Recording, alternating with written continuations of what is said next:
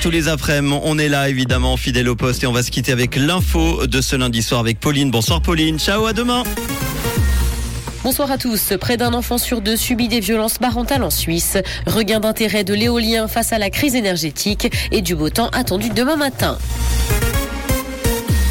Près d'un enfant sur deux subit des violences parentales en Suisse. Face à l'ampleur de ce phénomène mis en lumière par une enquête, une campagne de sensibilisation est lancée. Une étude de l'université de Fribourg a révélé que près de 50% des jeunes Helvètes connaissent la violence au sein de leur foyer. La fessée arrive en tête des châtiments corporels infligés aux enfants et près d'un parent sur six exerce régulièrement des violences psychologiques sur son enfant.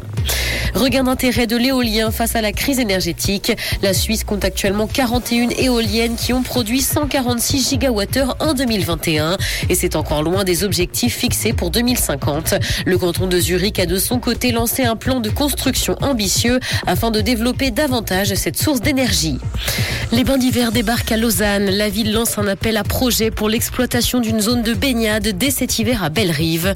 La baignade hivernale a d'ailleurs déjà un gros succès avec une cinquantaine d'adeptes assidus. L'objectif de la commune, proposer un espace de relaxation en complément, mais également mettre à disposition les commodités déjà existantes au niveau des bains publics ainsi qu'une petite buvette. L'appel à projet municipal porte actuellement sur une exploitation de six mois. Le but est cependant de pérenniser ces bains.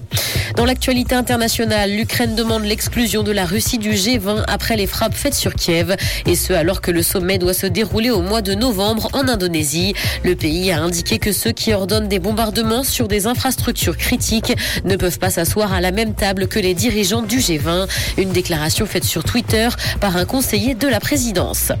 Marmiton a décidé de revisiter l'e-commerce. La plateforme aux plus de 17 millions de visiteurs mensuels se lance dans le secteur. Pour ça, l'entreprise sa boutique en ligne. Si elle n'est pas directement incorporée sur son site web, des produits en lien avec la cuisine, que ce soit des accessoires ou du petit électroménager seront proposés. Marmiton promet aussi des offres avantageuses à ses clients.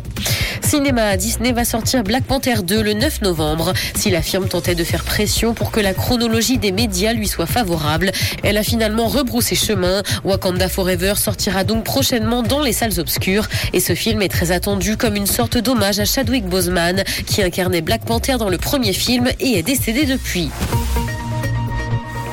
Le soleil brillera dans le ciel demain matin malgré la présence de quelques nuages. Côté température, le mercure affichera 13 degrés à Lausanne et Morges ainsi que 15 à Genève et Épalinges. Bonne soirée à tous sur Rouge. C'était la météo, c'est Rouge.